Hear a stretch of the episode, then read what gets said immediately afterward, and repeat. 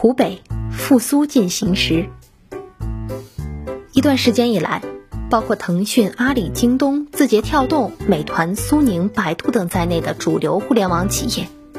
基于其优势能力，纷纷宣布推出一系列助力湖北的复苏计划。腾讯方面宣布在数字政府、智慧教育、智慧出行、人工智能以及安全等方面与武汉深度合作。京东宣布从新基建、产业扶持、扶贫助农三大领域入手，在未来三年向湖北投资超过六十亿元。阿里时隔十一年推出春雷计划，包括多项专门针对湖北商户的帮扶政策。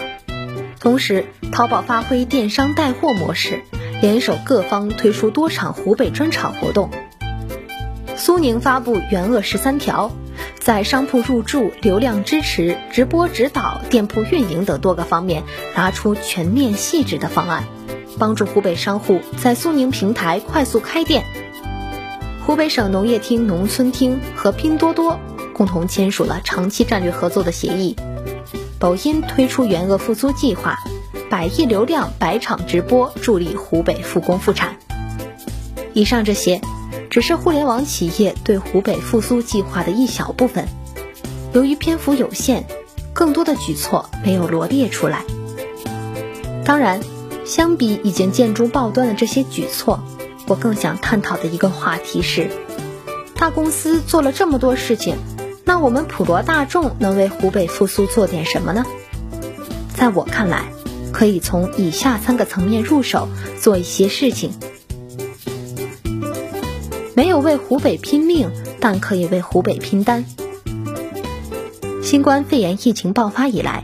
成千上万的医护人员不计报酬、不顾生死奔赴在抗疫一线，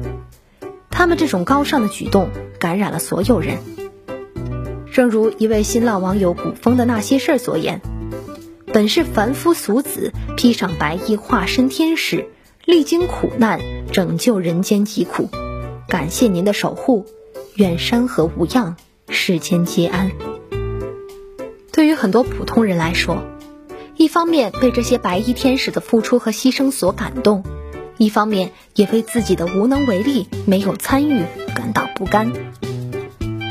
抱着我们总应该做点什么的心态，当各大电商平台既然没有机会为湖北拼命，那就为湖北拼单号召出来后，无数网友通过淘宝、快手、拼多多、京东、苏宁等平台下单，在指尖触动之际，就为湖北做了贡献。我自己也买了一个周黑鸭的鸭脖套餐和湖北的地方特产藕片儿，为湖北的经济复苏贡献了一百多元。千万不要小看一个个我，仅仅李佳琦和朱广权的一场直播中，就吸引一千五百四十五万人次观看，共售出六十六万单湖北商品，交易额超过四千零一十四万。拼多多平台的数据同样喜人，截至四月一号晚上九点，根据统计，在拼多多 APP 上搜索为湖北拼单相关关键词的搜索数量已经高达七千六百万次。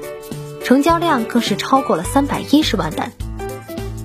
可以看得出来，目前已知的助力湖北经济复苏的方式中，普通大众参与门槛最低的模式就是剁手购物，这一点很重要。